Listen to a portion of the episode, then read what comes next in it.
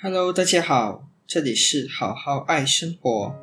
今天我要来聊聊关于离别的这一个课题。不晓得你们对于离别有什么概念呢？是分手失恋吗？还是大学毕业季？或者是因为某种原因换了个城市生活呢？我觉得在长大的过程里啊，我们其实就是在适应着离别的这一个课题。从小学六年的同学，以及中学五年的友谊，再到了大学四年的战友，在这每一个人生阶段里，都有着不同的人曾经在我们的生命中逗留了一会儿，然后又是一个接一个的离开。我以为这些经验会让我比较能够适应离别的这一刻，但后来我才发现，原来是相反的。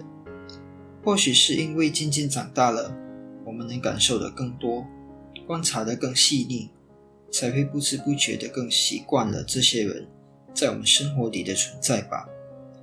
总以为日常生活里有他们在身边是理所当然的，直到命运让我们与这些人走到人生的分叉路口的时候，才发现，原来离别的真实感，并没有因为长大了而变淡。反而还变得了更心酸、更真实。只是后来我们更知道了，所有的分开都是为了让我们能够走在真正属于自己的人生道路上。这世上没有任何人的人生是完全相同的，所以生命里才会有过客，而能一直陪伴着我们的同路人。也许就是上帝最美好的安排吧。面对分离，会有不舍，会有心酸，应该也会有一些未知的恐惧感吧。会害怕说，以后没有了这些我们熟悉的人的日子，会是什么样的一个光景呢？我们生命的旅途里，还会不会出现和他们一样有趣和精彩的人呢？或许会有。但感觉一定不会是相同的了吧？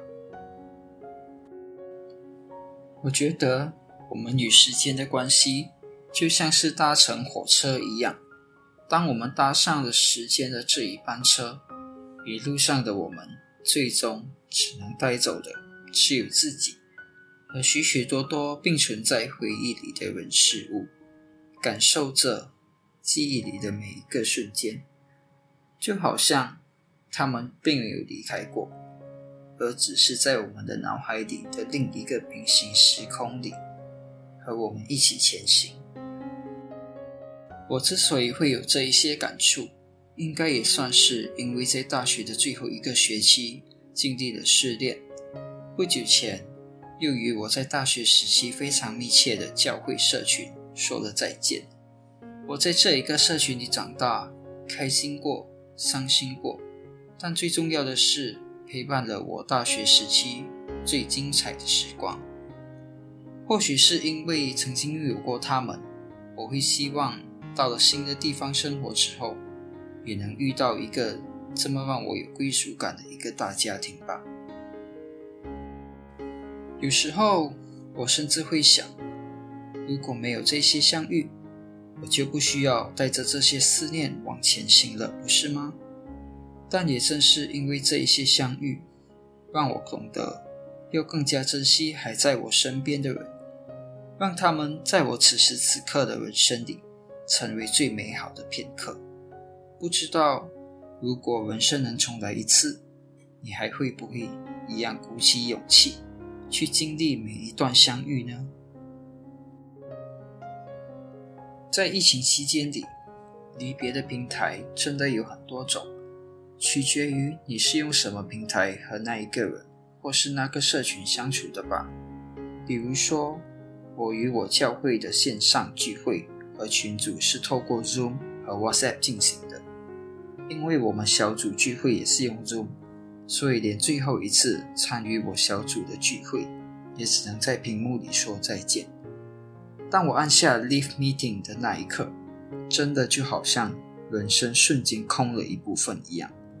之后，我也陆续的在 WhatsApp 的群组里打了一些感恩的话语，然后就看见 WhatsApp 显示了 “You have been removed from the chat”。看到了这一幕，真的就像心再度的被掏空了一样，有太多太多说不出口的感伤。我必须得承认的是，透过这些社交软体说道别的失落感与不舍。